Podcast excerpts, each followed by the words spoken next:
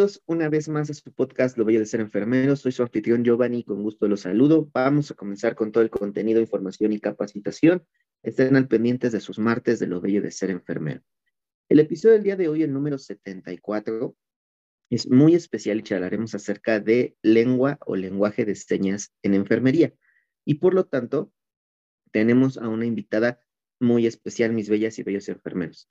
Para los que se unen apenas a la comunidad, pues eh, le, queremos dar la bienvenida a Diana Salgado. Ella es licenciada en enfermería por la Universidad Nacional Autónoma del Estado de Morelos. Y pues le vamos a dar la bienvenida y ella nos va a hablar muchísimas cosas, ¿verdad? Más allá de la lengua de señas en enfermería, que es el tema principal, pues ella aquí les va a venir a dar un choro, ¿verdad? Mareador de, de algo que se le ocurra también a ella. Pues muchísimas gracias. no, mareador no. muchísimas gracias, Diana, por, mm. por tu tiempo y por tu espacio. Hola, muy buenas tardes. Yo soy Diana Salgado, soy licenciada en enfermería. Mi cuenta es linfocito-d. Para las, los, les que no me conocen, mucho gusto. Cualquier situación, duda que tengan acerca de cómo se emplea la lengua de seña mexicana en el área médica, con mucho gusto yo los puedo apoyar. Muy bien.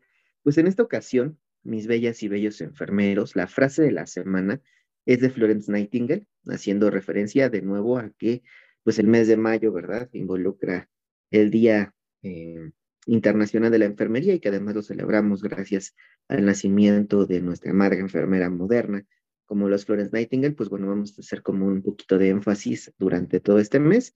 Y eh, la frase es la siguiente. Estoy convencida de que los héroes más grandes son aquellos que cumplen con sus deberes diarios y sus asuntos domésticos mientras el mundo va girando como una peonza enloquecida. Y esa es la frase que vamos a retomar esta semana para eh, pues hacer conciencia, ¿verdad? Y conocer un poco más acerca de enfermería y de la gran Florence Nightingale.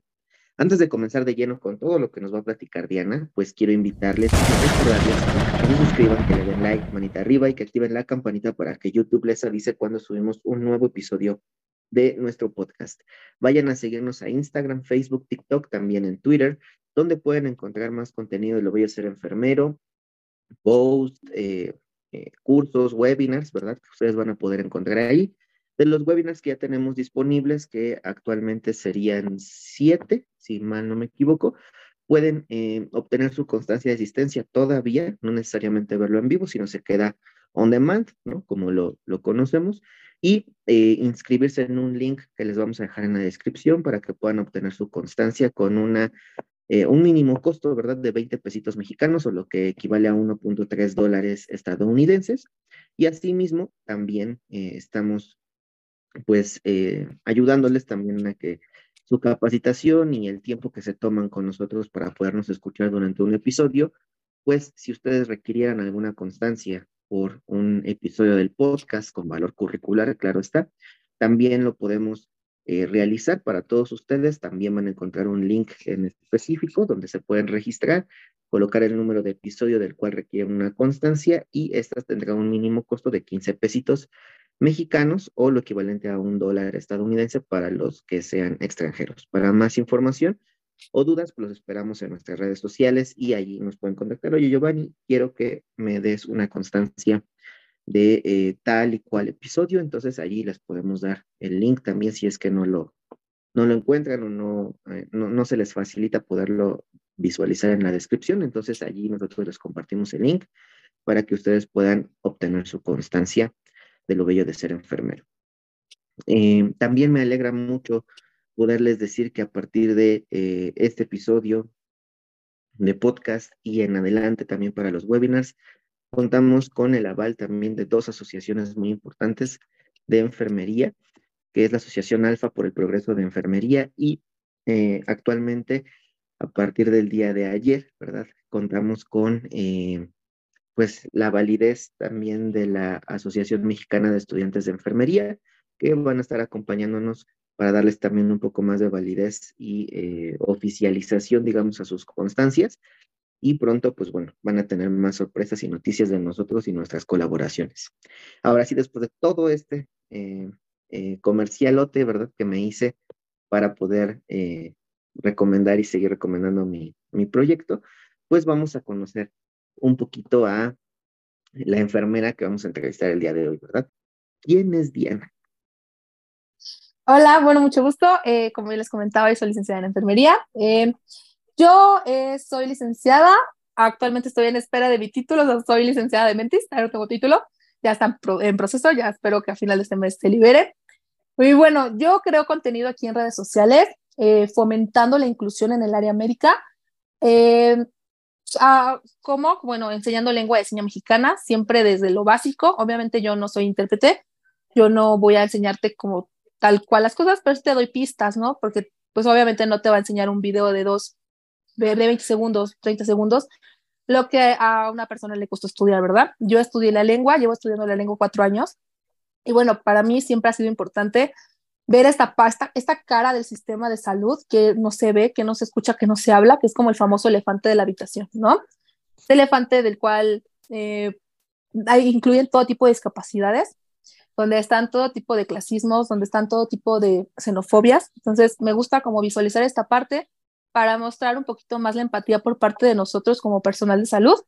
Eh, doy talleres no solamente a enfermeros, estudiantes de enfermería, también a médicos, médicos especialistas, otro tipo de áreas de la salud como fisioterapia, odontología, personas que están interesadas en incluir, en poder comunicarse con un paciente. Como siempre lo he dicho, eh, no necesitas saber lengua de señas mexicana al 100% para comunicarte con un paciente, puedes crear tus estrategias de comunicación, como son desde escribirle en un papelito un número, si no sabe leer porque es una persona que sea analfabeta, bueno, puedes ponerle un sol, una luna, especificando pues que se la tome de día el medicamento, se lo tome de noche, ¿no? ¿Qué día tiene la cita médica?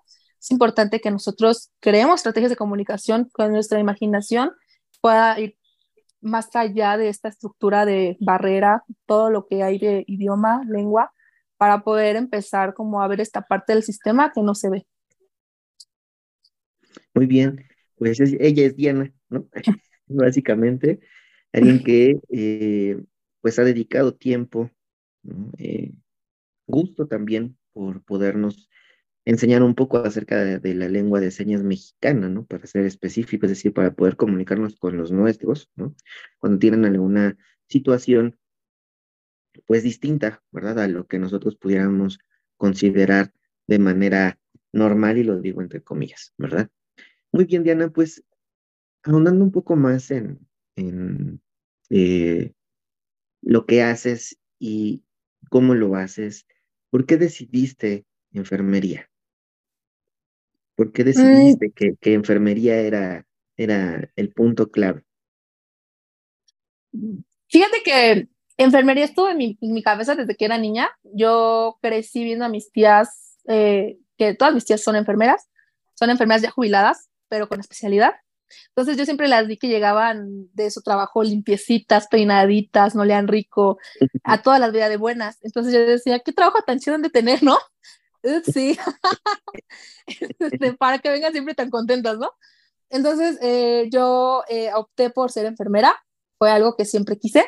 Entré a la carrera, apliqué examen, fui de los primeros lugares en quedarme. Obviamente como todos sus altas y sus bajas, ¿no? Porque tristemente eh, creo que el área de enfermería es un área donde hay muchísimos tabús, donde hay muchísimo, pues, peleas, discordias entre compañeros, ¿no? Entonces, siempre, también cuando y hablo o trato de crear divulgación en redes sobre lo que es enfermería, hablo mucho sobre este trato de enfermero, pasante, pasante, estudiante, que al fin y al cabo es como una cadena, ¿no? Tú tratas bien a tu estudiante, tu estudiante va a tratar, tú tratas bien a tu pasante, tu, tratante tu pasante va a tratar bien a su estudiante y el estudiante va a tratar bien al paciente, ¿no? Es una cadena. Entonces yo siempre hablo sobre fomentar esto, apoya a tu estudiante, ¿no? Velo no solamente como la persona que va y está contigo cuatro o cinco horas un turno, sino también velo como una persona que tiene problemas en casa, una persona que no está comprendida, que tiene dudas acerca de la carrera, ¿no? Verlo más que solamente como una herramienta en el hospital. Y obviamente también hablo sobre la, la enfermería industrial, porque yo me dedico al área industrial, es la laboral. Bueno, creo que eh, en, ese aspecto, eh, sí las cadenas importan mucho, también importan mucho de dónde vienes, cómo vienes, ¿verdad? Y eh, lo que quieres, lo que quieres hacer, ¿verdad? También con lo que te quedas. Es decir, igual como docente, yo te puedo decir que el consejo principal que le doy a mis alumnos es aprende de lo bueno y de lo malo, de lo malo lo que no debes hacer, ¿verdad? Y de lo bueno lo que debes mejorar incluso, ¿no? Eh, ¿Por qué? Porque a veces, pues, pues sí, ¿no? Todos tenemos problemas, todos tenemos situaciones distintas que no sabemos canalizar a lo mejor en el espacio correcto, ¿no? Es decir, em, fuera del ámbito hospitalario, porque a lo mejor el problema no fue originado en el ámbito hospitalario.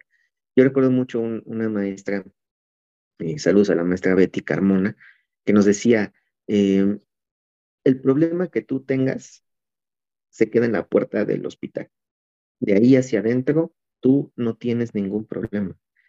Y pareciera eh, un poco rígido, un poco intenso, ¿no? Para algunas personas, pero la verdad es que es muy cierto. Yo no puedo llevar mis problemas con mis pacientes, no los puedo reflejar en ellos, no puedo desquitarme con ellos. Una, porque no es ético, ¿verdad? Dos, porque tampoco es profesional. Y tres, porque si un paciente conoce, como siempre lo he dicho, si un paciente conoce, te puede hacer la vida de cuadritos por el simple hecho de haberlo tratado mal. Sí. Eh, platicando también en otra entrevista que ustedes van a ver pronto, eh, les decía, ¿no? A, mi, amiga, a mi compañera, les decía, oye, pero ¿sabes qué? Estamos muy acostumbrados a tener o a querer tener muchos derechos, muchos derechos, ¿no? Pero para que tú puedas aplicar a tus derechos, primero debes de cumplir con tus obligaciones. Y conocer tus obligaciones es fundamental en el área en la que te encuentres, ya sea como docente, ya sea en un nivel asistencial, en una unidad hospitalaria, en una clínica, en un hospital de tercer nivel, en el área industrial, por ejemplo, ¿no? O si estuvieras haciendo investigación o fueras docente de tiempo completo, cada uno tiene sus obligaciones para que pueda adquirir sus derechos, claro están.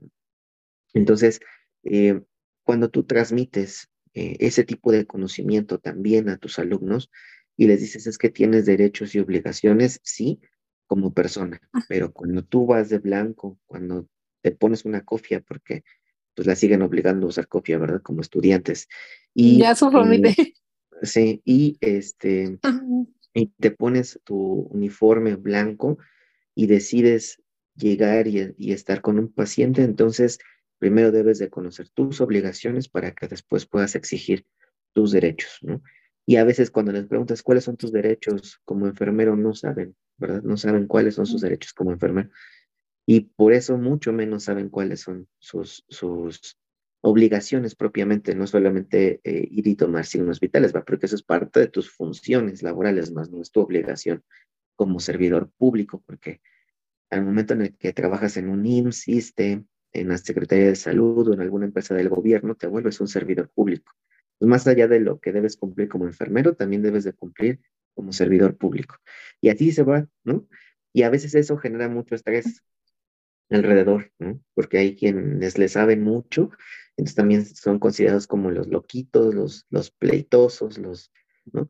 Y también eh, hay gente sabes que, siento mucho, que va mucho de la mano. mucho.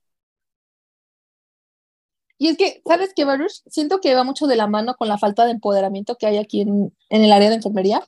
Más que nada enfermería, ¿no? Porque se nos adoctrinó que el enfermero debe de estar callado y cumplir con lo que le toca, ¿no? No se nos ha empoderado a, oye, tienes criterio, tienes una educación basada en investigación científica, puedes defenderte, puedes abogar, ¿no? Este adoctrinamiento de te callas porque yo soy la subjefa de las jefas de las jefas y haz lo que yo te digo, ¿no? Entonces siempre ha estado como esta eh, formación a base de humillaciones, que considero yo que muchas veces son las que nos limitan a cuando vemos algún tipo de abuso, cuando vemos algún tipo de, de situación incómoda, no comentarlo ni reportarlo porque se nos adoctrinó desde estudiantes a cállate y haz lo que te toca, ¿no? Sí, y eso pues obviamente por generaciones se transmite, ¿no? Y entonces este, también es, eh, o era muy común el enfermero que sabía mucho era el más, o la enfermera que sabía mucho era la más gruñona, la más déspota, la, la que trataba mal a todos, por el simple hecho de saber mucho, ¿no? Y eso, pues obviamente permea en las siguientes generaciones. Lo que yo busco, por ejemplo, con mis estudiantes o las personas con las que convivo es no seas así. Si sabes mucho, compártelo. Si sabes mucho, ayúdale, si sabes mucho, enséñale. ¿Por qué? Porque tú te vas a ir, o sea, en algún momento tú te vas a ir o te van a cambiar de servicio o no. Y entonces, ¿por qué no dejar a alguien que también tenga las mismas capacidades, habilidades y conocimientos en ese servicio que tú capacitaste, ¿verdad? Para que siga haciendo ese trabajo. ¿Por qué? Porque a lo mejor a tus cincuenta y tantos años, ¿verdad? A lo mejor ya no es viable que estés en una unidad de cuidados intensivos, ¿no? Porque a lo mejor la carga de trabajo es mucha, el estrés es mucho. Entonces hay que rotarle, ¿no? Y te van a mandar a servicios de hospitalización, que va a ser una carga de trabajo importante, sí, pero el estrés a lo mejor es mucho menos, ¿no? Eh, y obviamente, pues a las personas jóvenes son las que van a empezar a mandar a las terapias para que ah, también agarren habilidad, conocimientos, etcétera. Y es que tienen fresco el conocimiento, ¿sabes? Son las, son las personas que tienen fresco el conocimiento, que son las más actualizadas, ¿no? Y siento que aún les cuesta mucho a las enfermeras de base de muchos años, no todas, porque hay muchas excepciones, ¿no? Sí, claro. Pero a este tipo de enfermeras de soltar, ¿no? De confiar en la persona que viene. Fíjate que yo siempre que hablo a mis seguidores, bueno, les digo nurses a todos, que son mis amiguis, a todos les que son mis amiguis, siempre he dicho que la, que la, la, mm, ¿cómo te puedo decir? Que este abuso generacional se va a detener el día en que el, estudiante, el pasante, se cuestione. Siempre invito a los estudiantes, a los estudiantes, porque a un egresado que ya está laborando, ya está hecho, ya no, ya no está abierto a cambiar porque ya pasó por mucho tipo de situaciones, ¿no? Pero un estudiante que está fresquecito, que tiene esta esperanza, ¿no? Que tiene esta ilusión, puedes todavía cambiarle su chip, ¿no? Oye, no está chido que humillen, te humillaron, aquí estoy yo como apoyo, dime que te puedo este, solucionar dudas, ¿no? Practica conmigo, o sea, no, no tengas miedo, no tengas dudas, ¿no? Entonces, siempre invito a todos a que se cuestionen. El día que ustedes se cuestionen, como lo dice, ¿no? La, la sabiduría te da la libertad y es así, entre más te cuestiones las cosas, más vas a investigar y más herramientas vas a tener para cuando te toca un paciente poder descargar todo lo que ya sabes con él, ¿no? Siempre, obviamente siempre ve con la mejor actitud, obviamente no vas a llegar con una enfermera de muchos años y, ay, yo, yo hago esto y te callas, ¿no? ¿Verdad? También tenemos que aprender y escuchar. Entonces, yo siempre he dicho, ustedes estudien mucho, empodero a mis, a mis alumnitos, porque también doy talleres, entonces a mis chicas, a mis chicos de los talleres siempre los empodero, ¿no? Ustedes valen la pena, ustedes son importantes, ustedes no solamente son el bendito en un hospital, ustedes van para más, están en un proceso de formación donde no van a estar ahí toda la vida, donde van a continuar escalando. Entonces, si tú enseñas con respeto, o sea, ya ni siquiera tanto con amor, no, solamente con respeto, tu estudiante va a enseñarle al otro estudiante que viene atrás de él con respeto y se va a perder como este tipo de violencia que hay, ¿no? Esta violencia generacional que ha estado por tanto tiempo que no podemos romperla. Fíjate que yo cuando estaba en mi servicio social, o sea, yo en mi servicio social sufrí una agresión por parte de una enfermera que me cacheteó. Entonces, esta enfermera sí, desde el inicio me dijo, a mí me caen mal las personas gordas, ¿no? Y yo soy una persona que tiene, no, no considero como sobre, con, sobre, con un sobrepeso excesivo, probablemente no soy como el, el estándar de belleza, así como de cuerpo super delgado, ¿no?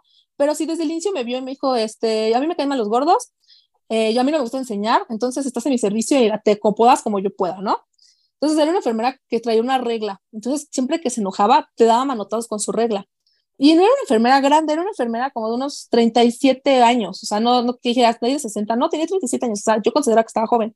Y, y, yo, yo siempre he dicho, si ves que a tu enfermera no le gusta enseñar, no le dejes a los estudiantes o los pasantes, porque en vez de ser este material de apoyo para su formación, va a ser piedra de tropiezo y tu estudiante ni va a tener ganas de seguir la carrera, la experiencia en el hospital va a ser la peor y no va a tratar con amor a su paciente ni con respeto, ¿no? Porque si ya está frustrado, ya está, ya fue humillado, ya fue frustrado, ya se frustró en el turno, cuando llegue con el paciente no va a tener la mejor versión de él, ¿verdad? Va a tener una versión ya cansada, ya hasta la madre que va a querer la hora de salida para irse, ¿no? Entonces, siento yo que siempre el mejor trates a tu pasante, obviamente no consentirlo si ves que la riega, pero sí tratarlo como si, o sea, siempre digo, visualízate en él, ¿no? Como te hubiera gustado que te hubiera enseñado, porque imagino que tú también, Parush, pasaste por el, las prácticas en el servicio social y en algún momento te topaste con una enfermera, un enfermero gandalla y objeto, ¿no? Groseros, carones, que decías, no manches, me va a tocar con él, ¿no? Y es horrible saber que vas a estar tantas horas con esta persona que te va a tener a una presión horrible. Sí, eh, esta enfermera estaba loca. no, tengo, no tengo muchas otras palabras para decirle, pero me voy a aguantar. no vamos a decir que estaba loca, eh, que necesitaba un abrazo, ¿no? Así sí. lo voy a decir, necesitaba un abrazo. Eh, y sí, claro, pues todos nos topamos con alguien que no, que no te ayuda, ¿verdad? Para, digamos, a tu proceso eh, profesional. De formación. Tu, proceso de, formación, sino que, como lo dices, no es una piedra en, el camino que te va a estar, pues, jode y jode, ¿no? Durante un tiempecito. Y claro que todos nos topamos con uno más. Y yo creo que me topé con dos. Uno al inicio, mi primera práctica, este, que me da risa, ¿no? Ya lo platicamos ahí en el episodio con, en el primer episodio que vino Fabi. Ay, Fabi, te amo Fabi, donde quiera que estés. Este, sí, yo igual, mamá Fabi. Mamá Fabi, eh, siempre sus corazones. Entonces, eh, bueno, ya, ¿no? Y el otro fue cuando en mi, ah, pues en mi segunda práctica, ¿no? También de ginecobstetricia. En ese entonces, una instrumentista, ¿no? Que era odiosa como ella. Ay, sí, las quirúrgicas, ¿no? Cuidado con las quirúrgicas de Gine, son lo peor, ¿ah? son bien, son bien tensas, son bien tensas. Sí, y de mala manera, ¿verdad? Porque eh, a lo mejor si la llamada de atención o algo hubiera sido distinta, bueno, mi opinión de ella como persona hubiera sido distinta, pero no lo hizo así, entonces, bueno, siempre te vas a encontrar con alguien eh, así, ¿no? Ahora, como de nuevo platicamos para las nuevas generaciones, es decir, tú ya viste eso, tú sabes que no está bien eso, no lo hagas, no lo repliques. ¿Qué, tienes que replicar de esa persona? Pues a lo mejor su conocimiento. Es decir, esa persona sabe mucho. Ah, ok, entonces tengo que replicar a lo mejor lo que ella hace, ¿no? De cómo estudia, cuánto estudia, dónde estudia, ¿no? Pero, ¿qué tengo que hacer? Ser ese agente de cambio, ¿verdad? para que si un estudiante, un compañero, eh, un pasante o incluso alguien que está trabajando eh, tiene alguna duda, porque como bien lo dijo Diana, vienen con los conocimientos frescos, y yo lo digo entre comillas, porque pues, también depende mucho de cómo te enseñen a buscar y a investigar tus docentes, ¿verdad? Pues vas a venir con conocimientos frescos o con conocimientos arcaicos, pero que todo el mundo diga que son frescos. Entonces, tú vas a venir con el conocimiento, ¿no? Vamos a dejarlo ahí. Y vas a poder resolver alguna duda, vas a poder ayudar, vas a poder, vas a poder emitir un, un pensamiento, una idea, algo que solucione los problemas que están alrededor tuyo, ¿no? Te van a tomar en cuenta porque van a decir, o sea, él sabe, él es propositivo, él está haciendo las cosas y tiene nuevas ideas, vamos a tratar de escucharlo, ¿no? Y eso, por ejemplo, a mí me pasó en el servicio social, eh, cuando cambian a la que era mi jefa a otro servicio, y nos mandan a una jefa nueva que justo venía de sala de operaciones, que todos decíamos eh, por lo que nos decían y por lo que se escuchaba en pasillos, que era un ogro, este, o sea, lo peor, ¿no? Del mundo, que era así como la peor jefe que nos pudo haber tocado porque era un ogro y, y así. Y entonces cuando llega, llega totalmente abierta al cambio, totalmente abierta a un nuevo servicio.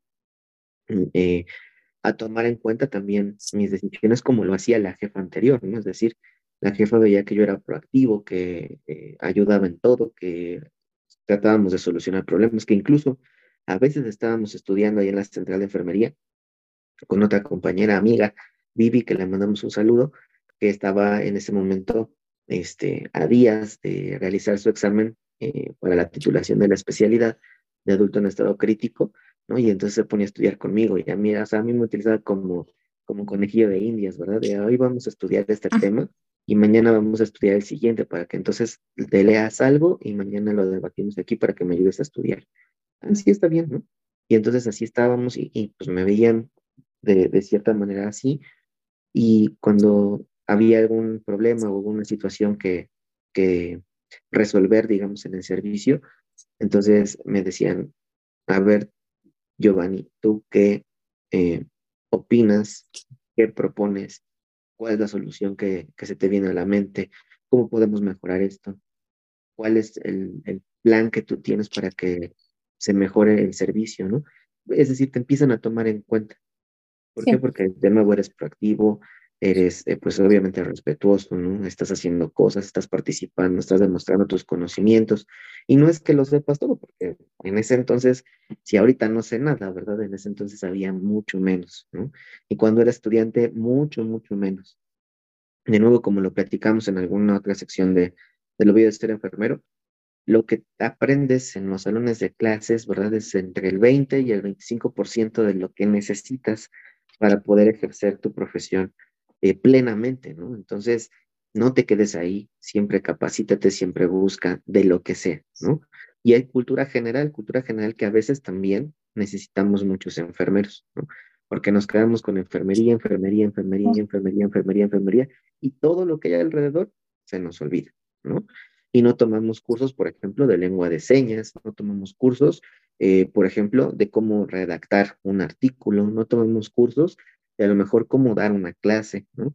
No tomamos cursos eh, a lo mejor de inglés, de otro idioma que te guste aprender, no tomamos cursos a lo mejor tampoco de música o de algo que a mí me guste, ¿no? Sino nato siempre, todo, todo es enfermería, todo, todo es enfermería, ¿no?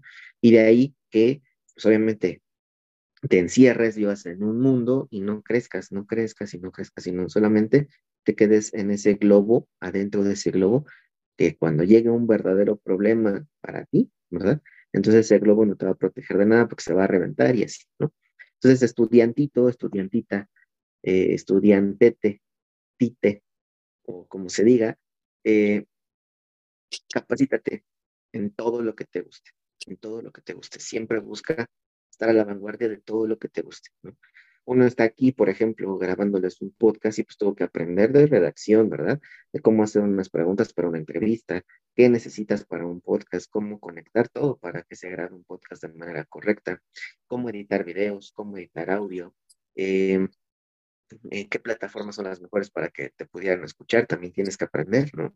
Eh, qué tipos de podcast hay, ¿no? Porque hay tipos de podcast como ahorita, ¿no? Que estamos prácticamente en una entrevista, pero también hay podcasts que son de storytelling, que es básicamente cuando yo estoy solo y les empiezo a platicar de un tema en específico, ustedes lo habrán notado, yo tengo como siempre un guion, ¿verdad? Porque yo primero preparo mi guion, no es de que venga y les hable al tanteo, ¿no? Sino primero se investiga, se busca la información, se recopila con mis palabras, modificamos algunas cosas para que sea sencillo y yo vengo y les leo, ¿verdad? Y opino acerca de lo que estoy leyendo. Ese es un podcast de storytelling, ¿no? Pero si yo estoy haciendo ahorita una entrevista, pues básicamente es un podcast con base en preguntas, donde la otra participante también tiene la réplica y me puede incluso hasta ella cuestionar de algo, ¿no? Oye, sí, pero esto que dijiste no está bien por esto, esto y esto, ¿no? Entonces también esa parte es importante que aprendas a realizar estas cosas, ¿no? ¿Por qué? Porque al final de cuentas, cuando ya eh, yo, por ejemplo, voy y doy una ponencia, pues yo sé que ya tengo a lo algunas preguntas hechas aquí, ¿verdad? Que a lo mejor les hago a veces aquí en el podcast y que se lo puedo preguntar a alguien más en el contexto en el que me encuentre. Y a ver cómo me responde y a ver qué le responde. El debate es muy bueno, siempre y cuando pues, lo sepamos este, llevar a cabo, ¿verdad? Y entonces Diana, ¿verdad? Ya regresando al tema principal, después de este choro mareador, que viste como si son choros mareadores. Ay, no son mareadores, para nada. entonces, pues bueno, eh, eres enfermera, licenciada en enfermería de la Universidad Autónoma del Estado de Morelos. ¿Sí la que está en Cuernavaca? Es que tengo dos, es que ve, estudié la licenciatura en la Universidad Autónoma del Estado de Morelos, ajá. Pero el último año me mudé a Guanajuato por una situación que tuve muy fuerte. Entonces, eh, en Guanajuato revalido en una escuela que se llama Universidad Villanueva Montaño. Ah, mal, oh, decir su nombre me, me coraje de mi título. Bueno, este, eh, revalido ahí, ahí termino y ahí hago mi servicio social. Entonces, se puede decir que soy como híbrida. O sea, soy de, salí de la Universidad de Villanueva Montaño, pero toda, toda mi formación fue en la Autónoma de Morelos. Y de hecho, o sea, por ser estudiante de la Autónoma de Morelos, eh, yo tenía un descuento. Sí. ¿Dónde fuiste? Ajá. Ajá, sí. este... pues. Ajá, ah, sí, saludos. Bueno, eh, total. Ellos en esa escuela, eh, pues te mandan a, a especialidades, no especialidades que te mandan a prácticas. A mí me tocó ir a las primeras prácticas como enfermero, te mandan a centros de salud, ¿no? Me tocó ir a una comunidad que se llamaba Socotla. En Socotla pues es una comunidad de escasos recursos, ¿no? Una, una comunidad rural. Y había una, en ese servicio, en ese, era un CAICES, que es como un centro de salud, pero más, más como amplio, más con más este, pues, material y todo esto, ¿no? Y total, eh, este CAICES tenía un, un, servicio de urgencias, que estaba chiquito, pero lo tenía. En ese servicio, en ese área tenían una enfermera, y esa enfermera era la típica enfermera que no te quieres encontrar un día de malas. Este, entonces, ella era muy grosera, muy, muy grosera. Al lado de este, de este CAICES había una escuela para personas con discapacidades generales, o sea, podía ser personas con autismo, personas con algún tipo de discapacidad visual, auditiva, ¿no?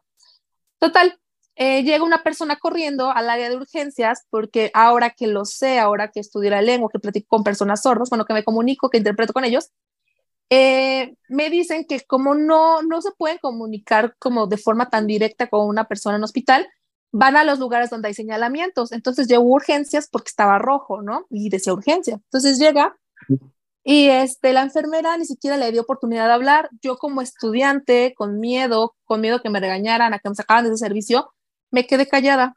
Y yo me acerqué, vi que la persona estaba haciendo muchos alemanes, muchas señas, ¿no? Que en ese momento yo no sabía qué eran. Entonces yo lo que pensé fue, acércale un papel y un lápiz, ¿no? Papel y lápiz y a lo mejor nos puede escribir. Cuando yo me acerqué, la enfermera me dijo como de tú quítate, como de tú, no te para allá. Y entonces eh, empezó a decirle un montón de cosas. La persona obviamente no escuchaba, pero yo creo que a, las personas sordas pueden leer tu comunicación, este, pueden leer tu comunicación física, ¿no? Tu lengua corporal, tu gesticulación, porque la lengua de señas es una comunicación visual. Entonces, todo lo que tú expresas, la persona sorda lo va a entender, lo va a interpretar. Obviamente, yo creo que la, persona sorda interpretó que esta, esta enferma estaba enojadísima. Se sale corriendo llorando y después, ahora, después de mucho tiempo eh, que recuerdo esa, esas señas que hacía, me, doy cuenta que le comunicaba que le había picado un alacrán. Y entonces, yo no lo sé, ¿verdad? Yo no, yo no lo sabía en ese momento, pero ahorita, a la fecha, de repente me da remordimiento y digo, si yo hubiera acercado el papel y el lápiz, o sea, yo no sé qué pasó con la persona, yo no supe si la persona era alérgica al alacrán, yo no supe si la persona sí fue a otro lugar, yo no supe nada. Entonces, a mí, en mi conciencia está que tal vez la persona pudo haber tenido un incidente muy trágico y yo no pude hacer un cambio. Yo recuerdo que esta semana, o sea, yo me fui a llorar, o sea, yo dije, ay, enfermera grosera, y me fui al baño y ahí me quedé todo, el, todo lo que quedaba del servicio, eran como tres horas, y me quedé llorando en el baño porque me sentía muy mal de que me quedé callada, ¿no? Consejo número uno, consejo número uno, nunca callen si presencian un abuso, siempre repórtenlo, de verdad. Ustedes tienen la facultad y tienen la credibilidad de poder reportar algo, no se queden callados, porque si se quedan callados forman parte del problema y el problema, continúa. Yo recuerdo que yo decía, ¿existirá alguna forma? Yo no sabía nada de lengua de señas. ¿Existirá alguna forma de comunicación? O sea, ¿se podrá comunicar una persona que escucha con alguien que no?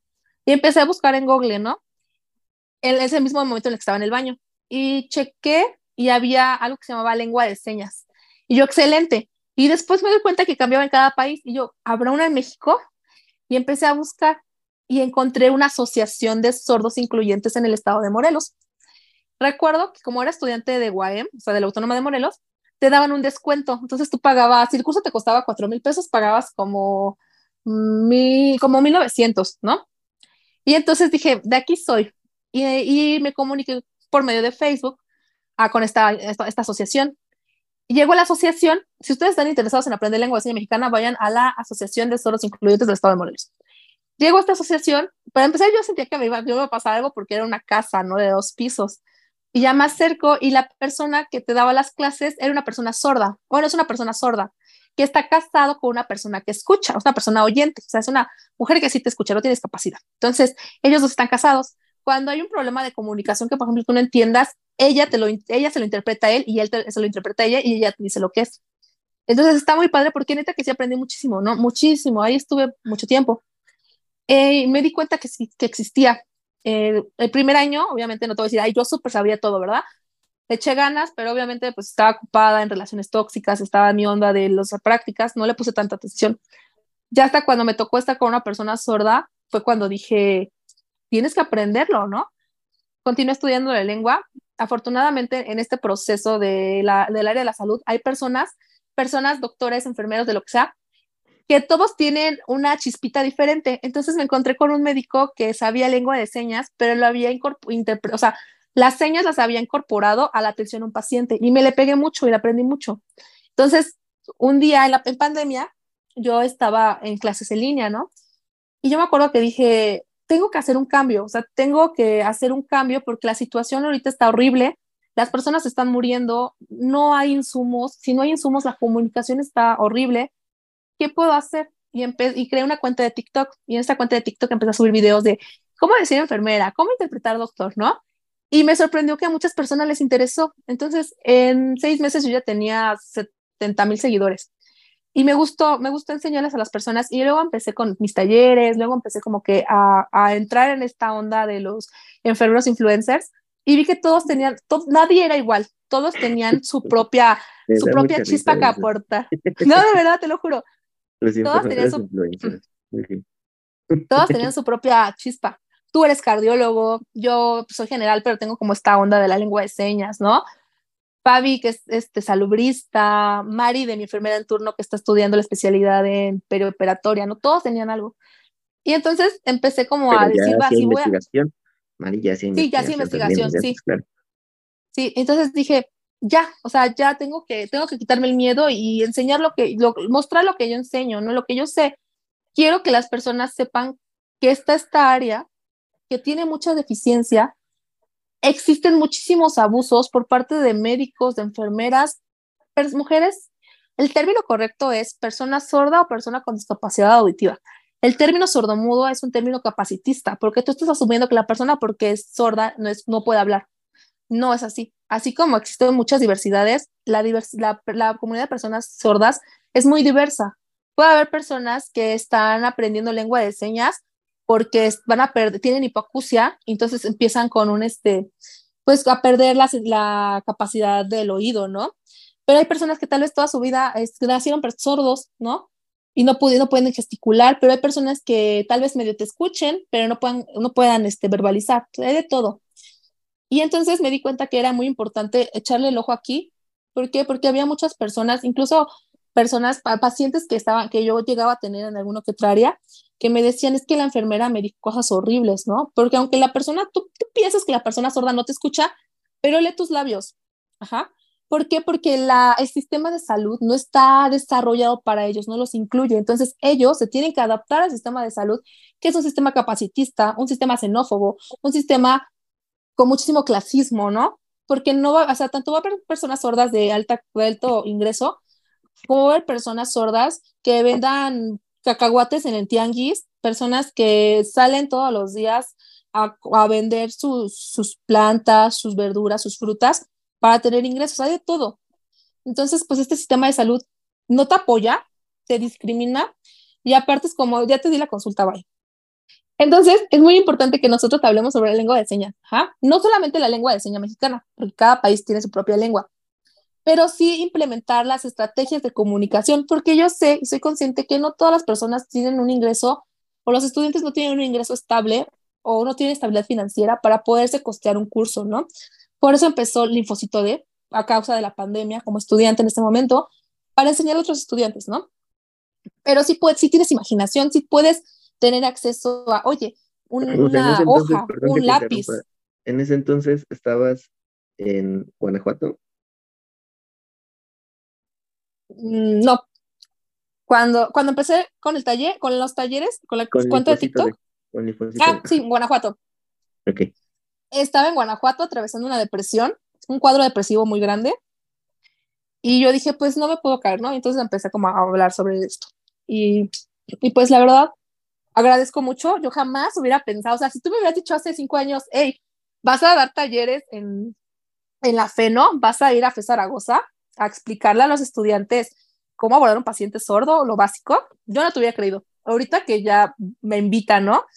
que las, las personas que yo veía de años como enfermeros, ahora son mis amigos. le mandamos un saludo a Ale, a Ale Vargas, que nos está, este, pues probablemente escuchando, ¿verdad? Porque ella también nos escucha. Le mandamos un saludo. Ale, te quiero mucho. De hecho, voy a estar con Ale, él me parece que el 18 de mayo voy a darles una clase a sus alumnitos que se van a prácticas. Una, clase de lo básico, alfabeto en lengua de señas, presentación y consentimiento, porque yo siempre siempre les digo, chicas, chicos que están en mis talleres, el consentimiento es lo primero, no puedes tocar a un paciente sordo. Imagínate una persona que no te escucha, que no hay comunicación, que está, que aparte traes tu cubrebocas y nada más vas y lo tocas, es un abuso. Entonces siempre he dicho, Si no te dan tu consentimiento, no puedes ni estás autorizado para acercarte y tocar a la persona porque estás cayendo en un abuso. ¿Cuántas enfermeras nos han ido a la cárcel por haber hecho una, un exploramiento de mamas sin siquiera haber preguntado, oye, ¿lo puedo realizar? Porque tal vez pensaron que ya estaba como entendido el mensaje, ¿no? Recuerden que su mensaje, acuérdense de las este, indicaciones, bueno, acuérdense del emisor, receptor y todo esto, ¿no? Tu mensaje tienes que repetirlo, que sea tres veces, pero repítelo, que no se quede en el, ah, yo creo que ya entendió, ¿va? Y así, así fue como yo. O preguntas. ¿Tienes dudas? Hay alguna duda, si hay algo que quisieran aclarar en ese momento, entonces es el momento adecuado para que lo puedas volver a explicar. Sí.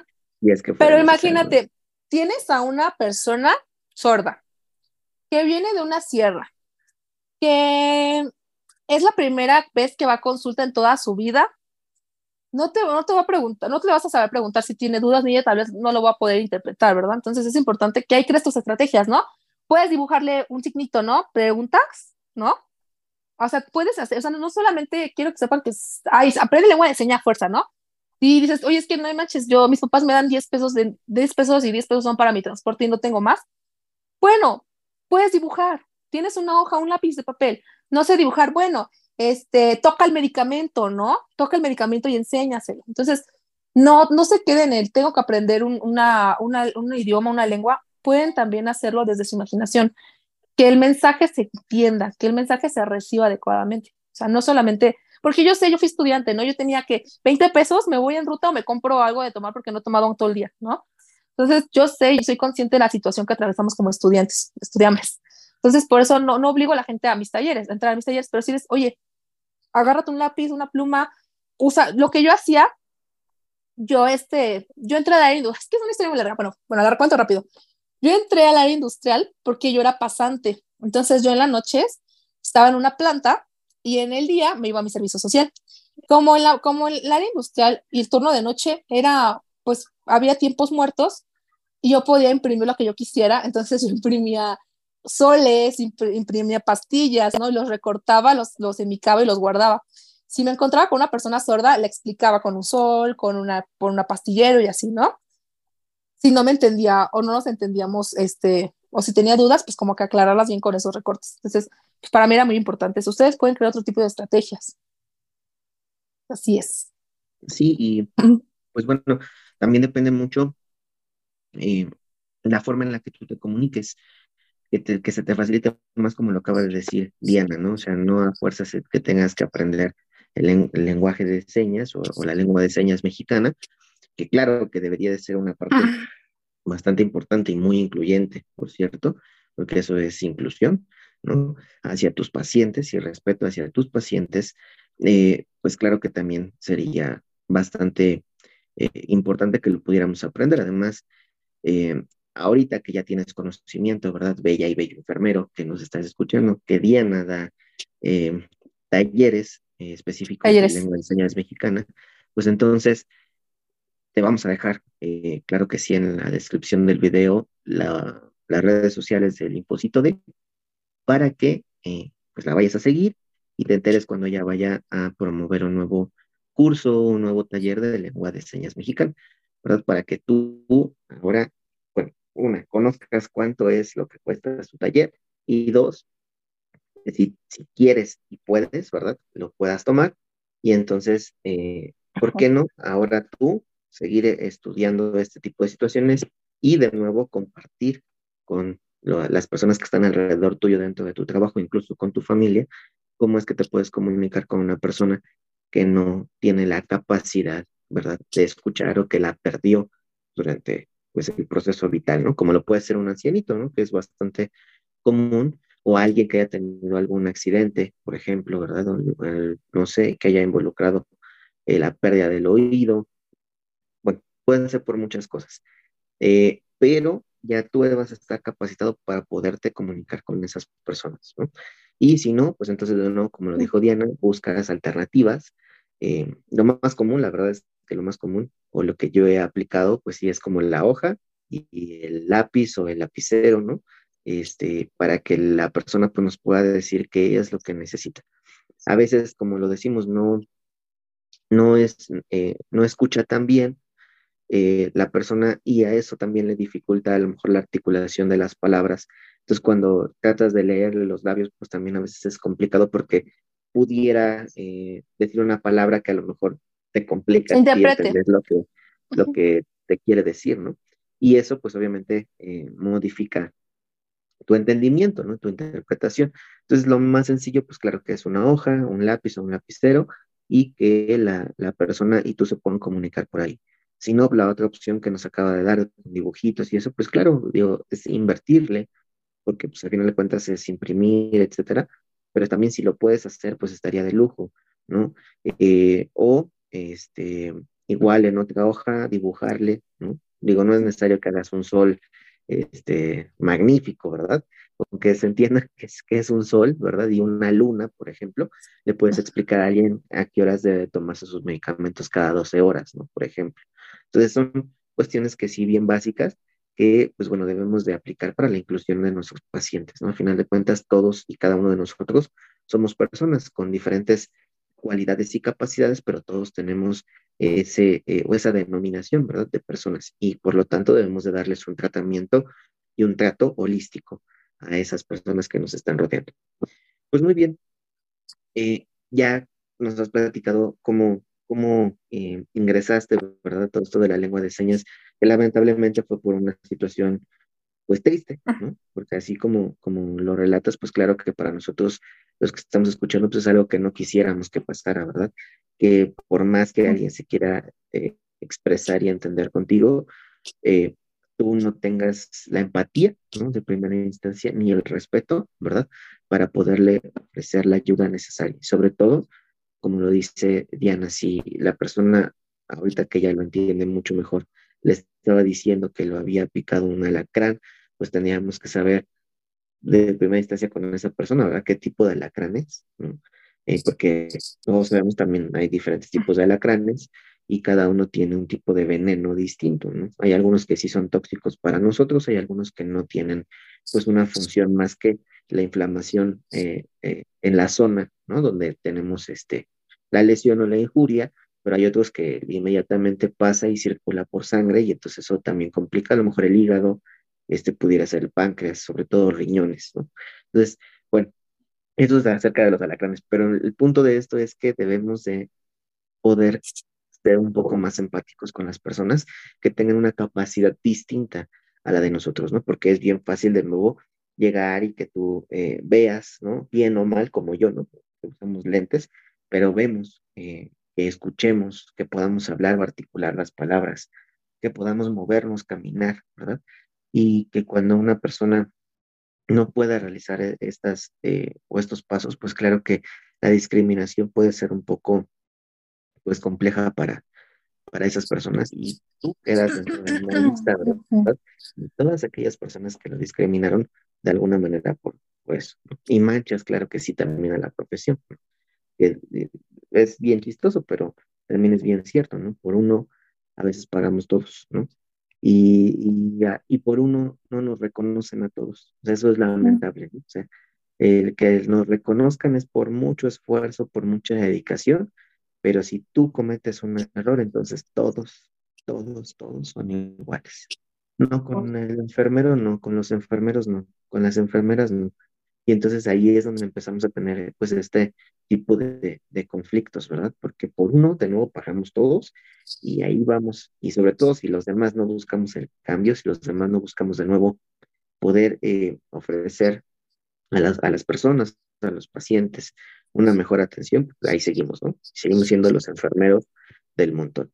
Muy bien, eh, Diana, pues desde tu perspectiva, ¿cuánto has cambiado y crecido desde que amas la enfermería y desde que das tus talleres de lengua de señas? Yo creo que me reconstruí totalmente, o sea, me deconstruí y me volví a construir. Yo, como todos, tenía dudas sobre la carrera, no me gustaba el trato hospitalario, no me gustaba cómo eran a veces los compañeros, pero me di cuenta que no vamos a cambiarlos, podemos cambiar a los que vienen detrás de. Entonces es siempre hablarle con amor a los estudiantes. O sea, yo como le he dicho y como te lo dijo ahorita, a un egresado que ya está elaborando, no lo vas a cambiar porque ya está formado, ya está hecho. A un estudiante, tú ya tienes la oportunidad de decirle esto está mal, esto está bien, o no tanto con el términos tan, tan limitantes, pero sí un te retroalimento, el por qué es incorrecto, te retroalimento el por qué es correcto, ¿no? Eh, sí cambió totalmente. De hecho, antes yo era como al paciente, ustedes Juanita de tal, ah, ok, perfecto, va, ¿no? Ahora, ya con esta deconstrucción que tuve, es, ¿ustedes Juanita de tal? Sí. ¿Se identifica como Juanita de tal? Sí. ¿No? O sea, porque también yo, o sea, yo no puedo venir a decirte lengua de señas por siempre, forever, y no validar la identidad de género de mi paciente. Para mí es muy importante, ¿no? Aunque hay personas que siempre como que chocan con eso, pero yo no te puedo decir inclusión, este, inclusión de todo, sino tampoco veo esta parte del paciente, ¿no? Yo no sé si tal vez el, respetar su identidad de género puede ayudar a que mi paciente tenga un mejor apego a su tratamiento. No, no lo sé, tal vez, pero ¿qué tal si lo intento y puedo lograr algo bueno? Entonces, para mí ha sido un cambio total. Me reconstruí, me volví a construir y creo ahora, quiero ahora, más bien no creo, quiero ahora mostrar el mensaje a, los, a las chicas, chicos que vienen atrás, ¿no? Que lloraron una noche antes porque la enfermera les dio un manotazo, como yo estuve llorando por meses, ¿no? que tuvieron 15 pesos, pero esos 15 pesos fueron con toda la actitud porque tenían que ver a su paciente ese día, ¿no? Quiero eso, quiero decirles, hey, tengo esto, ¿no? Aquí está esto, puedes, tienes este material, cualquier duda estoy contigo. Entonces, para mí es muy importante eso. Sí, eh, estoy de acuerdo en casi todo, de verdad, de lo que acabas de decir, menos en, en que no puedes modificar. Ah. Es decir, es más complicado, ¿no? Pero así se puede. Y yo sí les voy a decir que eh, con base en mi experiencia, ¿verdad? Claro está, sí ah. tengo muchos compañeros eh, que incluso les faltan dos, tres años para jubilarse y, y que me lo han dicho, tengo la fortuna también de, eso, de que llegamos a, su vida laboral, ¿verdad? Y, y de nuevo te ven y te ven como un ejemplo. Y dicen, qué padre, hay que ser más así, hay que buscar ser más así. Y creo yo, de nuevo, pues sí es un poco más complicado con muchas personas, ¿verdad? Con otros de verdad es bien fácil poder modificar, poder hacer un buen equipo, eh, porque justo lo que ellos también anhelaron durante mucho tiempo probablemente sea eso, ¿no? Que las condiciones en cuanto a trabajo sean distintas. Entonces, eh, a nadie vamos a forzar, claro está, ¿verdad? A que cambien todos vamos a cambiar o a modificar lo que tengamos que modificar si queremos hacerlo, si no, entonces no hay ningún problema, tú continúa pues, siendo como eres, ¿no? Yo voy a seguir creciendo y hasta donde yo quiera crecer y evolucionar y demás. Entonces, también esa parte hay que ser conscientes, ¿no? Eh, promover el cambio, como lo dice Diana, con quienes pues es más fácil hacerlo, ¿verdad? Que serían como los estudiantes, los pasantes incluso, y, los trabajadores de nuevo ingreso, ¿no? Probablemente. Y con quienes sea un poco más difícil, pues claro que invitarlos, ¿no? Invitarlos a que también pertenezcan a este grupo de cambio, que sean eh, esa, esa voz, ¿no? Que, que necesitamos a veces, porque como ellos son los de mucho tiempo, pues son las voces más escuchadas, ¿no? Por así decirlo, en el servicio, porque es la de más experiencia, ¿no? Pero que tú sepas comunicarte y conocerte con la otra persona, obviamente con el respeto y todo lo que involucra, este, y que esas, esas personas te respalden pese a todo lo que pueda pasar, es porque ya hubo un cambio en ellas, ¿no? Que hasta te decían es que no es posible que esa persona te esté defendiendo. No es posible. ¿no? ¿Cuándo íbamos a ver que esa persona iba a defender a alguien? ¿Cuándo íbamos a ver que esa persona iba a apoyar a alguien? ¿Cuándo íbamos a ver que esa persona se llevara bien con alguien? ¿no? Pues simple, simple y sencillo. Si tú llegas respetando de nuevo sus ideales, sus principios y comienzas, pues digamos, por abajito del agua, ¿verdad? A permear lo tuyo, a tomar de nuevo lo bueno de esta persona, aprenderlo y llevarlo de la mejor manera posible, esa persona va a modificar contigo, de verdad. A veces es un poco difícil y hay gente como lo que nos cuenta Diana, que de verdad es, es una mala persona. O sea, no hay otra forma de decirlo, es una mala persona. ¿Por qué? Porque no tienes por qué agredir ni psicológica ni físicamente a nadie, absolutamente a nadie, en ningún momento de tu vida, en ningún momento, ¿no? O sea, no es posible que, que llegues y le faltes al respeto a una persona que viene con toda la disposición de aprender y de querer mejorar. Eso sí, eso sí, de verdad lo, lo tachamos y lo repudiamos aquí en lo de ser enfermero. Siempre hagan las cosas con pasión. Si no te gusta, de verdad, déjalo. Date media vuelta y di, no quiero, no me gusta. Busca algo que te guste hacer. Si, si tú vas a llegar y en vez de que tu paciente vea una sonrisa, que probablemente sea la única sonrisa que ha visto durante el día, y tú se la vas a negar porque tuviste un problema, porque no te gusta lo que estás haciendo, pues no, no estás en el lugar indicado. Búscale. La verdad, ahí sí no tengo otra cosa que decirle, búscale. Y eso también se lo digo a mis alumnos. Si no te gusta, búscale, llégale. O sea, aquí, yo, aquí no necesitamos ni yo ni la enfermería alguien que no le guste.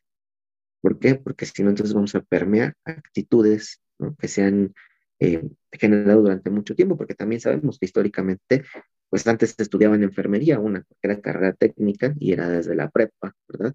Y entonces, como ya estudias enfermería desde la prepa, ya eres enfermero, saliendo a tus 17, 18 años, entonces ya te puedes meter a trabajar, pero que ya tienes tu título de, este, de enfermero eh, técnico y entonces ya, ¿no? ¿Y por qué? Porque se necesita dinero.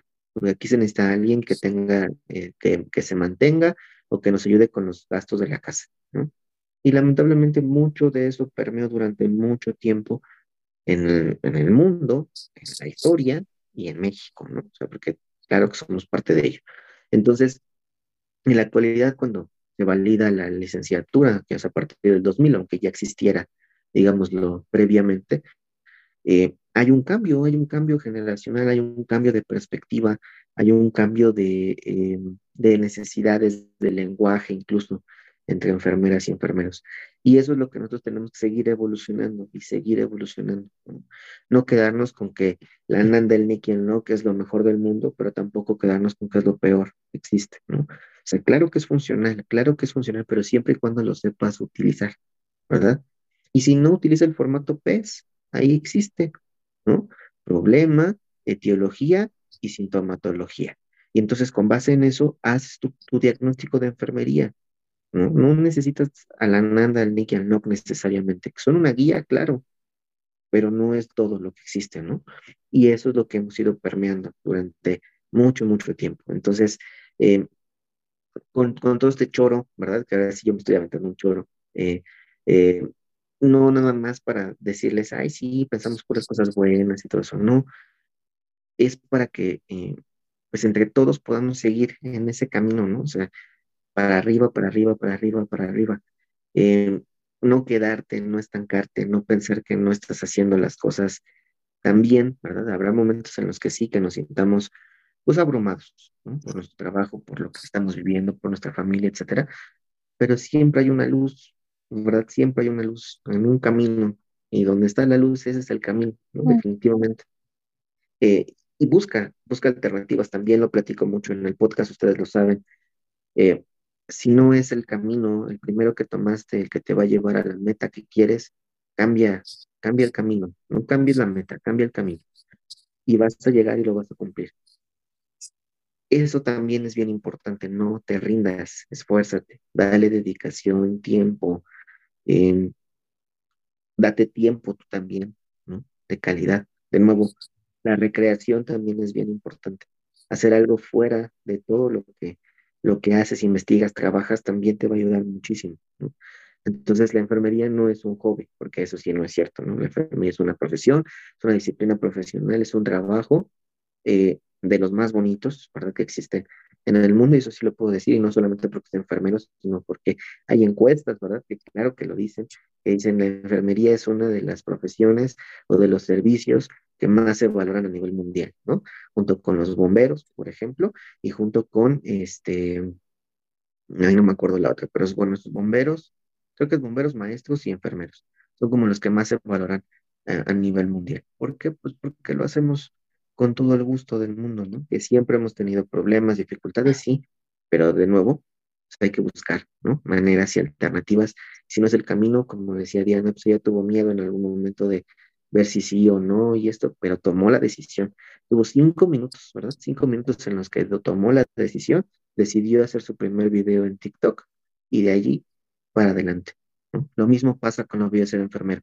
dudamos, ¿será bueno o no será bueno hacer un podcast de enfermería? Porque no hay en México, porque en ese momento no había en México. Entonces, ¿será bueno o no será bueno? Eh, vamos a dejar de dudar. Aquí está el primer episodio. Y entonces vamos y damos un paso más y más y más adelante y representamos a la profesión de la manera en la que nosotros queremos representar a la profesión, ¿no?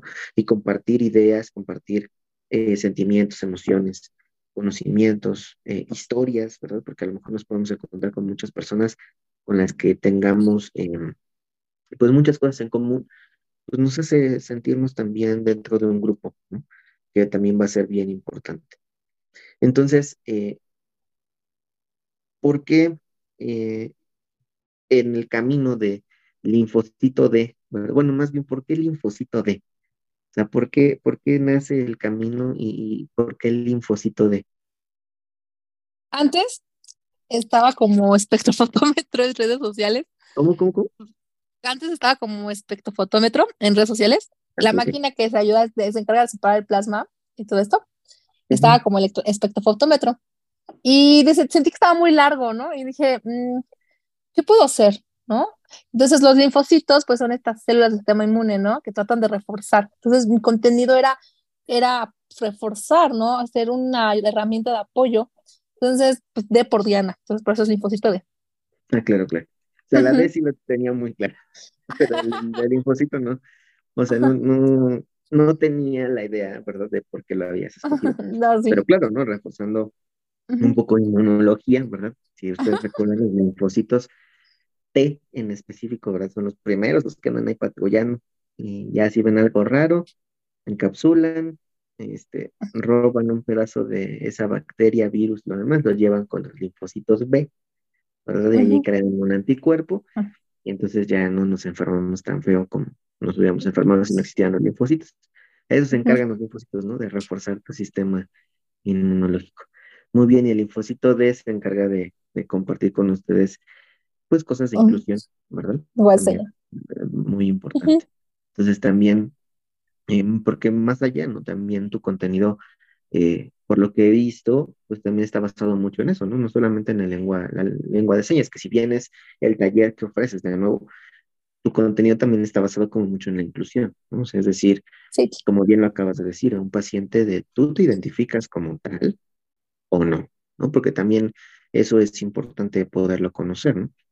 A mí me tocó un caso, no, no sé nombres, era, yo era docente, ¿no? En, en, esa práctica y mis alumnos en el servicio de medicina interna tenían a, un, a una paciente, ¿verdad? Porque así se identificaba, ¿no? Como, como mujer, este, pero era biológicamente masculino, ¿no? Entonces... una mujer este, trans. Eh, sí, eh, Mm, no sé cómo decirlo, es que, eh, o sea, sí, pero no. bueno, el punto de esto es que, ah, no es cierto. el punto de esto es que, eh, pues obviamente como él les decía, es que yo me identifico como mujer y, esa parte, este, pues no quería estar del lado de, de los hombres, ¿no? Porque es que pues, los, los hospitales pues, se dividen en, en los cubículos de hombres y los cubículos de mujeres, ¿no? pero entonces tampoco, eh, para evitar conflictos también con las señoras, pues obviamente no lo iban a meter en, pues en los cubículos de las señoras, ¿no? De las mujeres, porque pues claro que podía haber ahí un conflicto de interés de las señoras sobre todo, ¿no? Porque pues claro que el, el, paciente pues ya nos había dicho y era bastante evidente, ¿no? Que claro que él no se identificaba como, pues, como hombre, ¿no? Como ser masculino, pues. Entonces, lo que hicieron fue este, darle una de las habitaciones de, de aislados, ¿no? Y entonces yo así como de, bueno, o sea, tampoco es como la mejor solución porque pues ahora lo estás aislando, ¿no? Del, del mundo, pero también qué haces ante esa situación, ¿no? Porque, o sea, a lo mejor nosotros respetamos el, el, derecho del paciente, pero ¿cómo le impones a las mujeres que va a haber alguien? Es que, siento que es eso, ¿sabes? Es, es, lo, es lo que hablamos. El sistema de salud no incluye a nadie. el sistema de salud es un sistema muy eh, eh, heteronormado, por así decirlo. Entonces, no te va a decir, ah, sí, este, eres mujer trans, entra con las mujeres trans, entra con las mujeres cisgénero, ¿no? que son las mujeres que se identifican con su género, eh, con el sexo que se les asignó al nacer. Pero ahí debería de ser más como políticas del hospital, no tanto como nuestras, ¿no? Porque entonces ahí entraría ya nuestra ética, nuestra moral. Sería más, oye, ¿por qué no hacemos como una sala para personas con todo tipo de, pues, de identidades, ¿no? Tal vez una persona que por alguna razón está como, como en su transición, ¿no? Pero también exponerla a un lugar donde solamente hay hombres puede exponer su integridad física. Entonces ahí son más crear estrategias en los hospitales, que los hospitales creen políticas, porque ya nos estaríamos metiendo en lo que tú piensas, en lo que yo pienso y lo que está correcto, ¿no? Entonces, es un mundo, es un mundo. Entonces, yo digo, esa es la parte que digo del elefante en la habitación, no solamente aplica para las personas con discapacidad auditiva, ¿no? O con discapacidad visual, también aplica para personas que están en transición, personas con otro tipo de gustos sexuales, ¿no? O sea, es todo, todo, todo tipo de orientaciones. Entonces, es importante que empezamos a visualizar esto, ¿no? porque si no dices, aquí hay un problema, jamás van a darse cuenta que hay un problema. Entonces, si no se habla, no lo van a observar, no lo van a decir, ah, bueno, podemos hacer algo, ¿no? O tal vez se pueda hacer esto, ¿no? O este es una opción, ¿no? Simplemente es así como de, ustedes son los enfermeros y doctores, ahí les va el problema, bye, ¿no? Entonces, siento que es importante como empezar a, a mostrar estos elefantes que muchas veces ignoramos. Sí, y pues obviamente que también dentro de lo que tendremos que capacitarnos, ¿verdad? En general como personal de la salud, pues es justo en esto. La UNAM, ¿verdad? Para hacerle comercial a mi eh, hermosa casa de estudios, continuamente da cursos gratuitos para que nosotros podamos entender un poco eh, acerca de nuestra masculinidad frágil, ¿verdad? Como, como varones y también podamos entender pues este cambio, digamos, de pensamiento y también de decisión, ¿verdad? De poder transicionar, de poder identificarte de una manera distinta, o que incluso te identifiques eh, siendo mujer como hombre, pero te sigas vistiendo como mujer y no tiene nada de malo, ¿no? O al revés. Y también es eso, eh, ¿no? o sea, eso no el saber cómo explorarlos, ¿no? El saber cómo explorarlos, cómo atenderlos, porque no vas a tratar o explorar la misma, de misma forma a una persona género que a una persona transexual, ¿no? Porque tal vez hay un duelo o hay una, un, este, un, ¿cómo se diría? Pues no, no una aceptación como tal por parte de ellos, entonces tal vez les incomode que tú le toques la cadera, ¿no? O que le explores el abdomen. Entonces es muy importante siempre estar con, en continuo aprendizaje, ¿no? ¿no? No tanto como cámbiate tu chip, pero sí, te va a llegar algún momento un paciente y qué vas a hacer, cómo lo vas a explorar.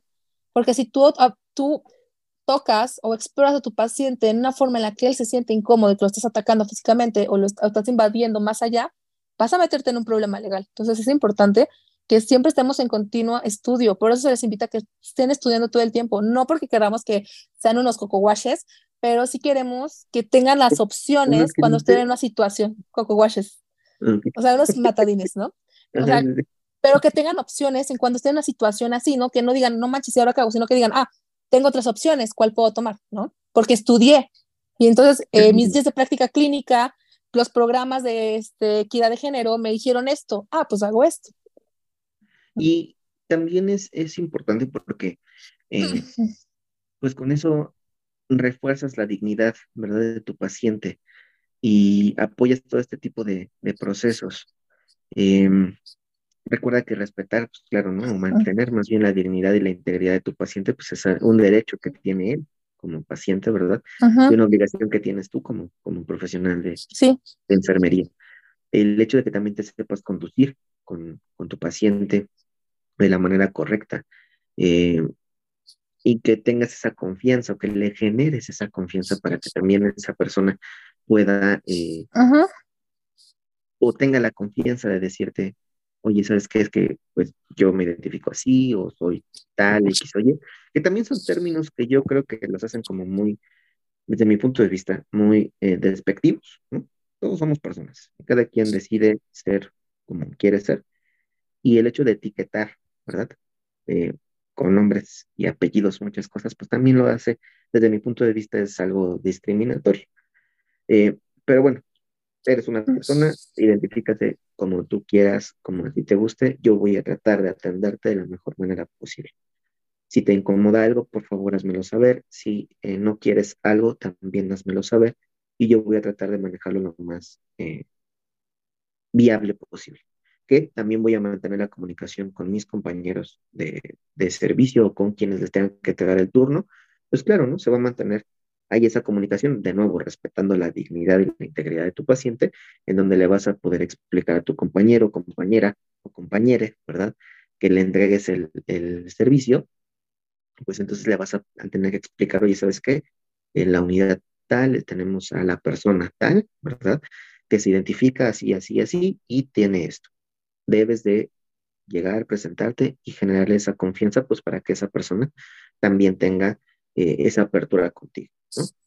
Que a veces, eh, creo yo que es como bien fundamental, ¿no? Digo, otra cosa de la que tenemos que cambiar del chip de los, de los eh, más veteranos, ¿no? Porque muchas veces eso es lo que más nos cuesta trabajo, ¿no? Que le toque Es que ya incluyes el tema moral, ético, ¿no? ya, va más la persona de... Pero de tu persona. Como Ajá, por eso. No puedes... Pues, pero es eso, el, el separar, ¿no? cuando te vistes de blanco, lo que tenías como persona se quedó fuera del hospital. Ahora tiene que involucrarse tu ética profesional y tu moral profesional. Y tu moral profesional, y, y, si lo recordamos todos, pues la moral es algo que ya está escrito, ¿no? Es decir, algo que, te va a representar, que dice en tal norma, en tal ley, en tal reglamento, etcétera, eso es moral, ¿no? ¿Qué es lo ético? Lo que tú piensas, lo bueno, lo malo, lo negro, lo blanco, lo oscuro, lo claro, la luz, etcétera, ¿no? O sea, eso es, la, eso es lo ético. Como profesionales aplicamos la parte de la bioética, ¿no? Que es cuidar este, el, el decálogo de enfermería que tenemos, ¿no? Los principios bioéticos, o sea, todo eso. Pero también involucra de manera moral, ¿verdad? Porque también están escritos, también hay un lugar en donde, donde nosotros tenemos ese reglamento por escrito, incluso en los servicios, digo, a veces no ponemos a la vista todo, ¿verdad? Pero pues sí están los derechos de los médicos, los derechos de la enfermera y los derechos de los pacientes, siempre están pegados. Eso es moral, digámoslo así. Entonces, eh, tu, tu ética como persona y tu moral como persona se deben de quedar fuera cuando traes tu uniforme blanco. Eh, no todo, ¿no? Obviamente no todo, pero sí, por ejemplo, esta parte de discriminar, ¿no? Porque a mí me ha tocado ver así como de, ay, no, este, son de otra religión, ay, no, este, es gay, ay, no, eh, no, y así, y dices, bueno, o sea, eso es lo que tú piensas cuando no traes el uniforme, cuando traes el uniforme, de nuevo tu obligación moral, ¿verdad? Y ética es no discriminar a nadie y mantener su integridad y su dignidad, ¿no? Como lo mencionábamos, pues lo mejor posible para esa persona. Entonces, de nuevo, a veces las vacas sagradas es algo que nos cuesta un poquito más de trabajo hacer esas transiciones, pero bueno, vamos a ir evolucionando y esperamos que también vayamos evolucionando en esta parte de la inclusión y la inclusión de nuevo de todo, ¿no? Desde una persona que tiene déficit visual, que tiene déficit auditivo o déficit verbal, ¿verdad? Eh, eh, que tenga también algún problema con una amputación, ¿verdad? Que haya tenido un accidente y que haya sido una desarticulación incluso, no, no solamente una amputación. Eh, también con personas que estén pues ancianos, ¿no? Porque también es muy común que la violencia sea contra los ancianitos que ya no pueden eh, pues realizar por sí mismos su autocuidado. Eh, lo mismo pasa con los niños, ¿verdad? Que tampoco deben de ser violentados. Ni se diga, claro, ¿no? Porque también son etiquetas, de nuevo a mí no me gusta utilizarlo mucho, pero también es la realidad, que son esas eh, este, personas de, ¿cómo le dicen? Eh, personas eh, de riesgo, no me acuerdo bien el término, pero que involucran niños menores de 5 años, adultos mayores de, de 70 años y mujeres, ¿no?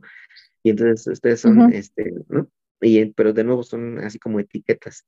Y dices, es que no, bueno, desde mi punto de vista no hay que darles un trato diferente, es decir, no hay que tratarlos diferente por el simple hecho de que sea una mujer, de que sea un niño, de que sea un adulto, sino a todos hay que tratarlos igual, ¿no? Y así como tratas al hombre cisgénero, ¿verdad? Así debes de tratar, obviamente, con sus especificaciones a la mujer. Y así hay con los mismos derechos y obligaciones al adulto mayor o a la adulta mayor, y así al niño o a la niña. Es decir, a todos les debes de brindar la misma, el mismo trato, la misma calidez, la misma calidad, la misma eficacia, la misma eficiencia de tus conocimientos habilidades. Eso de nuevo, pues nada más es para que ustedes sepan, ¿no? Que, que eh, también las etiquetas pues nos han hecho mucho daño, ¿no? Eh, o desde mi perspectiva, las etiquetas nos han hecho mucho daño para el pensamiento que, que existe actualmente. que si bien también han reforzado ¿verdad? para la identificación, ¿no? De nuevo, de muchas personas, de gente que, como decíamos, pues estaba en lo oscurito o que lo... Entonces lo que les decía, eh, en gente que manteníamos en lo oscurito, ¿no? O que no queríamos ver, pues claro que las etiquetas las han... Eh, los han mostrado, digamos así, ante la sociedad. El problema es que la etiqueta se sigue quedando. Y, y, la única etiqueta que debería de existir es que somos personas, ¿no? Y lamentablemente esa etiqueta es la que menos visual se tiene porque se tienen todas las demás etiquetas. Entonces, nada más hay que ser empáticos con todos los demás, con sus pensamientos. No todas las personas van a pensar como nosotros, ¿verdad? Sería bastante aburrido el mundo si todos pensaran como yo, pero eh, la idea de esto pues, es que tengamos esa conciencia ética y moral, ¿verdad? De que todos somos personas, todos somos seres humanos y todos merecemos el mismo respeto, trato y eh, calidez, calidad de nuevo en la atención de enfermería. Muy bien, Diana, pues, ¿qué consejos le darías a las personas que quieren ser enfermeras o enfermeros o incluso también a los actuales estudiantes? Mm, bueno, a los que son estudiantes, chicos, si están pasando por una situación de bullying, una situación emocionalmente baja, recuerden que las situaciones que pasamos son temporales. Más adelante ustedes van a encontrar el camino. Recuerden que enfermería no es solamente el hospital. Hay muchas áreas, está investigación, está industrial donde estoy yo, está docencia, está eh, todo lo que tiene que ver con lo que son investigación, pero ya un poquito más enfocado a otras áreas, ¿no? Están las especialidades de enfermería, porque la enfermería tiene muchísimas especialidades que no todas se conocen hablando de eso, vayan a mi, a mi podcast que tengo en Instagram los fines de semana, donde cada, invita cada semana les traigo un invitado eh, especializado con maestría con doctorado de enfermería para que ustedes puedan conocer todas las áreas. Ahora, el primero que salió, perdón, el primero que salió ah, fue con Reavinurs, ¿no? sí, sí. sí, por eso ¿no? Reavinurs. sí, Cari, Cari fue mi estudiante.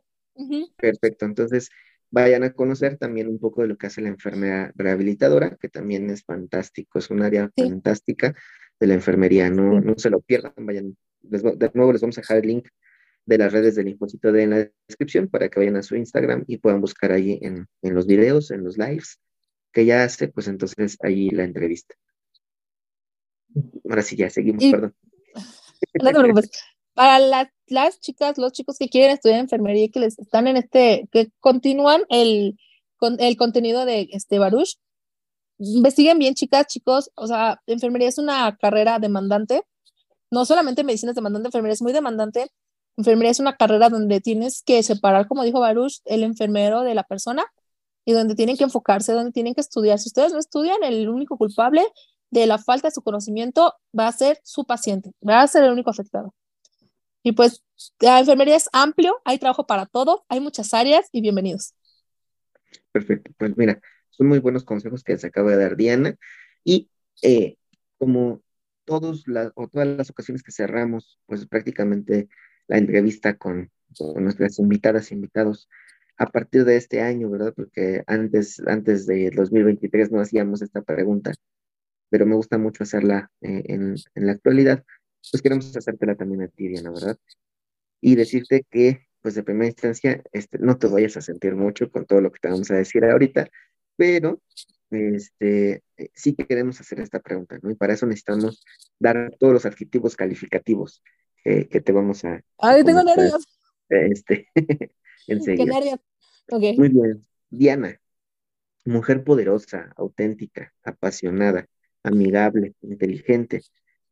Y si le sigo, ¿no? En cuanto a cualidades que tú sabes que tienes, pues no terminaríamos muy rápido, ¿verdad?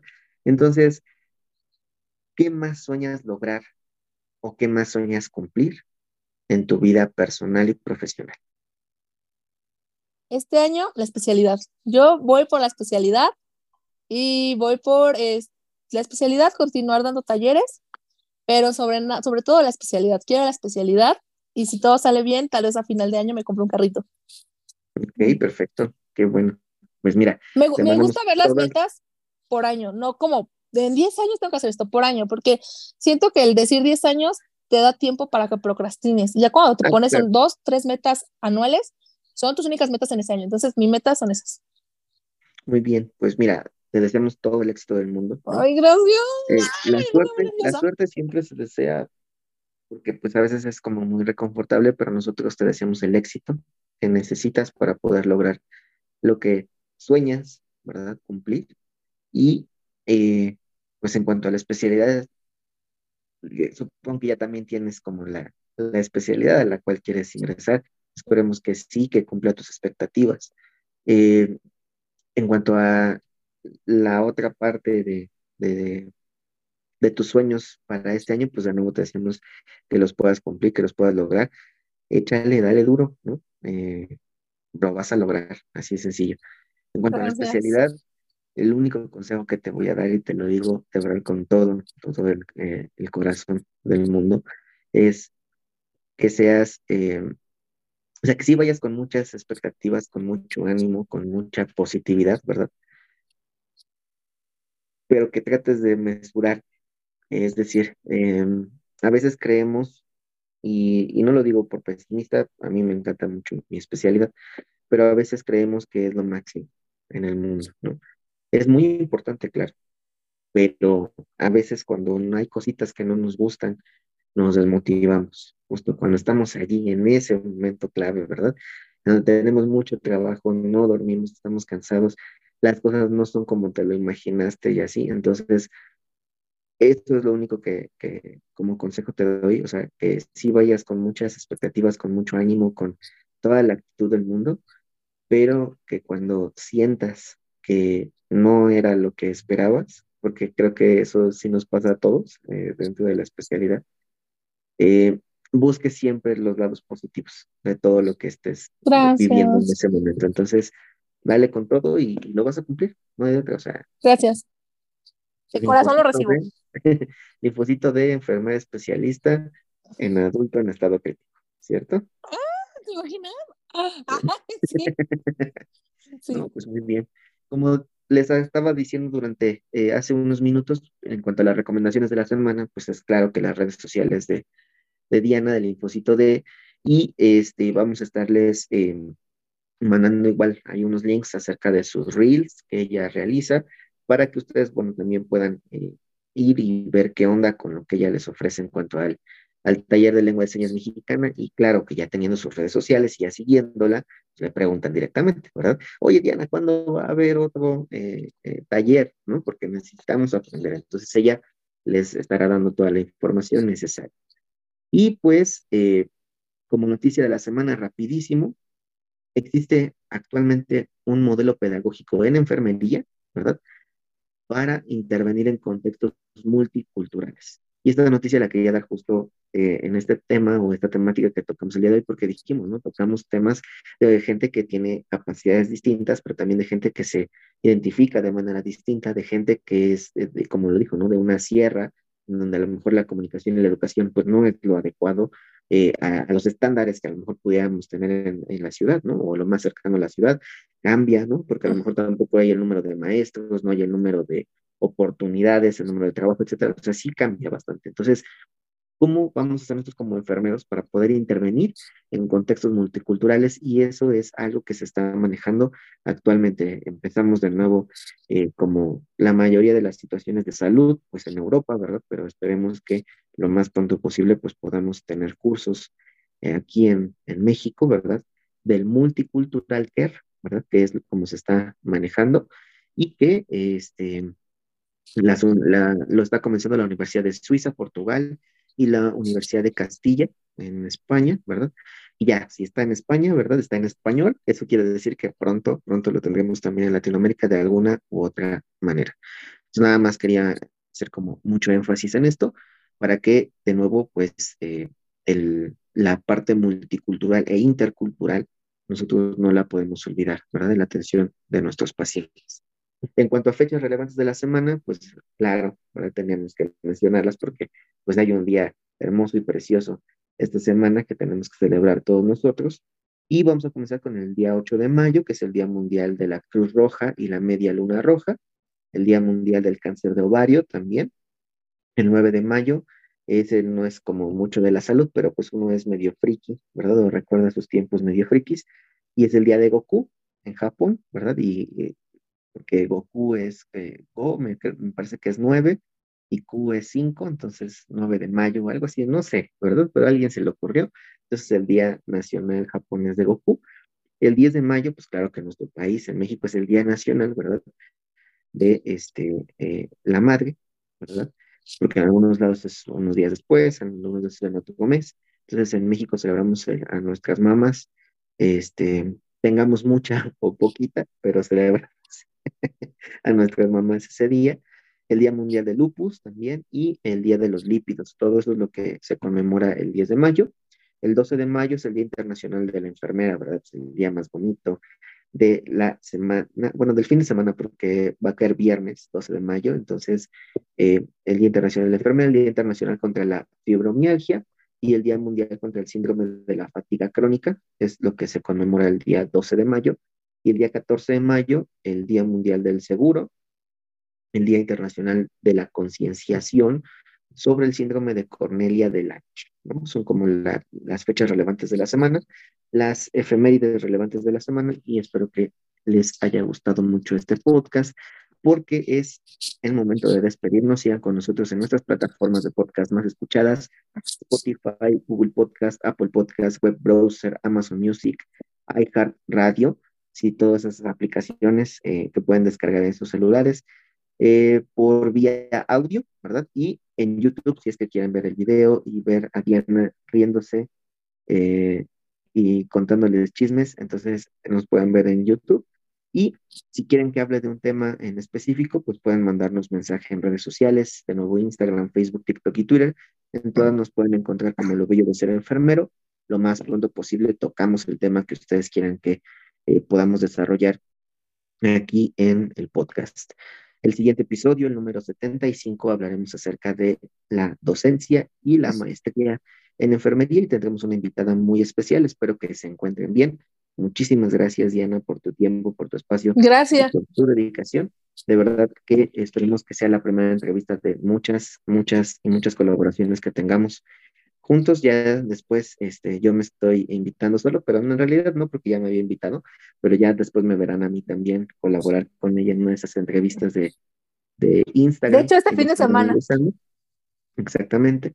Y eh, pues van a poder eh, vernos ahí también ahora yo como el entrevistado y ella como la entrevistadora, ¿no? Muy bien. Sacien sus necesidades, verifiquen sus requisitos universales.